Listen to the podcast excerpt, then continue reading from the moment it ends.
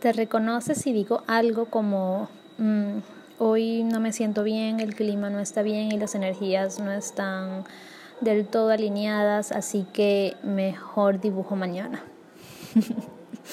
Soy Daniela Ordaneta y este es mi podcast para responder preguntas sobre acuarelas. El episodio de hoy lo quiero dedicar a la, a la tercera excusa que nos decimos a nosotras mismas para no dibujar.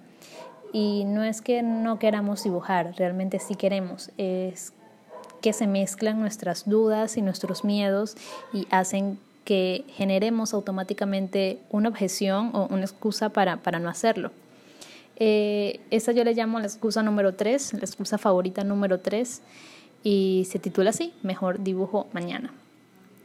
Eh, creo que este es uno de los problemas que pueden parecer más inofensivos, pero con el tiempo se pueden transformar en algo muy grave porque em, procrastinar las cosas eh, no nos ayudan de ninguna manera a mejorar y avanzar en nuestros procesos. Entonces es muy importante em, primero estar conscientes de que estamos procrastinando. El primer error es negarlo, es creer en esas excusas que nos inventamos para, para no trabajar, para no aprender, para no dibujar y, y pues ahí nos quedamos en ese círculo vicioso. Entonces, una vez que seamos conscientes de que estamos generando excusas y estamos generando eh, cualquier situación para, para, no hacerlo, no enfrentarnos a, a, nuestros procesos, pues ya ese es un error gravísimo. Así que para no caer en eso, una vez ya seamos conscientes, eh, una de las cosas que a mí me ha funcionado es crearme objetivos diarios. Por ejemplo, me pasaba mucho grabando los episodios de este podcast que me generaba excusas, me generaba excusas para no grabarlo, que si hay mucho ruido en la calle, como la moto que acaba de pasar, o que si mi vecino está trabajando y no se va a escuchar bien, que hay un perro en el fondo, y bueno, me creaba un montón de excusas para, para, para no sentarme y, y grabar todas estas respuestas. Em, y me di cuenta de que, de que me estaba haciendo mal porque no estaba produciendo, así que empecé a plantearme objetivos para, para no caer en esas excusas y no creerlas. Entonces, número uno, crearse objetivos diarios, una meta. Si quieres dibujar, entonces tu meta podría ser, bueno, todos los días voy a hacer un boceto diario, todos los días voy a hacer un pequeño dibujo, em, algo pequeño, simplemente llevar al papel una idea. Esa puede ser eh, una meta eh, bastante alcanzable y que le va a permitir, te va, te va a permitir a ti sentirte muy bien cuando la logres y quizás ir aumentando la cantidad de dibujos en el tiempo. Em, lo otro que te puede servir, además de, las, de plantearte los objetivos, es crearte notificaciones o alarmas. A mí, por ejemplo, no me funcionan eh, crearme alarmas en el teléfono o en la computadora porque ver notificaciones en el teléfono me causa algo de ansiedad. Entonces pasé a ponerlo en notitas, escribirlo en notitas y ponerlas en mi escritorio eh, que me recordaran cuáles eran mis objetivos diarios y así poderlos lograr. De verdad, te recomiendo esas cosas y puedes elegir la que mejor se adapte a ti, a tu personalidad pero repito, es muy importante crearse objetivos eh, diarios para, para que si te acostumbres y te mantengas activa.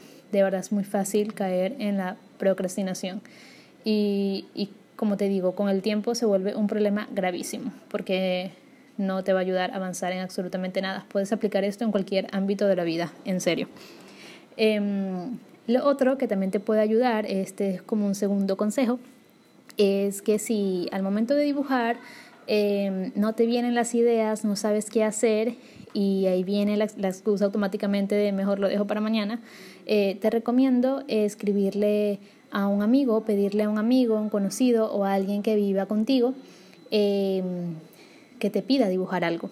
Una vez me pasó lo mismo, estaba bloqueadísima y le escribí em, a mi amigo, le dije, eh, mira, no sé qué dibujar, dime, dime qué quieres que dibuje y yo lo voy a hacer al finalizar el día. Y pues fue así, me dijo, bueno, dibuja, dibuja esto y, y, ya. Entonces yo lo sentí como un reto. Eh, y al final del día le envié el dibujo y mientras hacía ese dibujo, que no quería hacerlo porque era algo que no acostumbraba a hacer, pero lo hice por porque era un reto. Em, mientras lo hacía, surgieron unas ideas que fui también trabajando. Entonces, a partir de dibujar algo que realmente no estaba segura o no estaba em, o no quería hacer del todo, surgieron cosas que sí. Así que es como un ejercicio para poner, para activar eh, tu cerebro y para activar eh, tus manos y empezar a trabajar. Eh, hay algo que me gustaba muchísimo, es una frase de Picasso que la voy a parafrasear porque no me acuerdo específicamente de las palabras exactas, pero era algo como que si la musa viene, que me encuentre trabajando. A mí me pasa eso todo el tiempo, yo no creo en cosas divinas que vienen de la nada y me inspiran, sino que tengo que estar trabajando y tengo que estar produciendo para que esas ideas vayan surgiendo. Em, Creo que la inspiración viene del mismo proceso, del mismo hacer, porque si estamos, em, si estamos tranquilas, si estamos eh, em, en, sí, si estamos como paradas, no, no producimos. Em, estar quieto y estar detenido es, para mí, es como sinónimo de, de, de eso, de vacío, de no hacer nada. Pero si estamos en movimiento, vamos generando muchísimo más.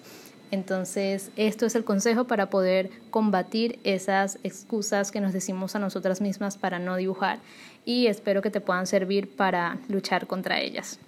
Eh, les recuerdo que pueden enviarme sus preguntas a info.danielordaneta.com y listo. Nos vemos, nos escuchamos en el próximo episodio.